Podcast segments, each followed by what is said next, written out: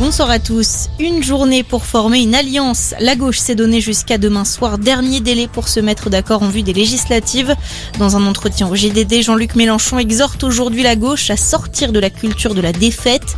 Selon le chef de file de la France Insoumise, les électeurs n'accepteront pas une défaite de son camp causée par des candidatures dispersées. Dans le reste de l'actualité, l'entreprise française Thales a fourni du matériel militaire aux Russes jusqu'en 2019. Des caméras infrarouges ont été retrouvées dans des tanks du Kremlin par des soldats ukrainiens, selon le Parisien. Un équipement présent sur au moins 250 véhicules qui permet de localiser des cibles de jour comme de nuit jusqu'à 10 km. Thales a reconnu avoir fourni les dispositifs jusqu'en 2019 en vertu d'un contrat signé avec Moscou avant les sanctions sur la vente d'armement de 2014.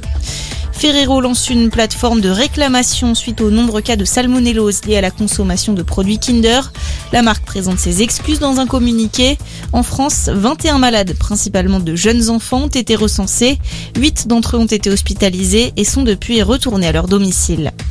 De grosses inondations en Guadeloupe, des pluies diluviennes se sont abattues sur l'île ces dernières 24 heures. Selon Météo France, jusqu'à 31 cm de précipitations ont été recensés. L'eau a envahi les routes de certaines villes comme le Gosier, les Abîmes ou encore Pointe-à-Pitre. Les pompiers ont dû intervenir pour secourir des habitants bloqués à l'intérieur ou sur le toit de leur voiture. Aucun blessé ne serait toutefois déploré. À la page des sports, le rugby, grosse déception pour les Françaises. Les Bleus s'inclinent face à l'Angleterre sur le score de 24 à 12. Ce sont donc les Anglaises qui remportent le tournoi des Six Nations et réalisent le grand chelem. Et puis la mort de Mino Raiola, son entourage l'a annoncé dans un communiqué publié aujourd'hui. L'agent de joueur de foot est décédé à l'âge de 54 ans. Il représentait entre autres Paul Pogba, Zlatan Ibrahimovic, Marco Verratti ou encore Erling Haaland. Merci de nous avoir choisis. Bonne soirée à notre écoute.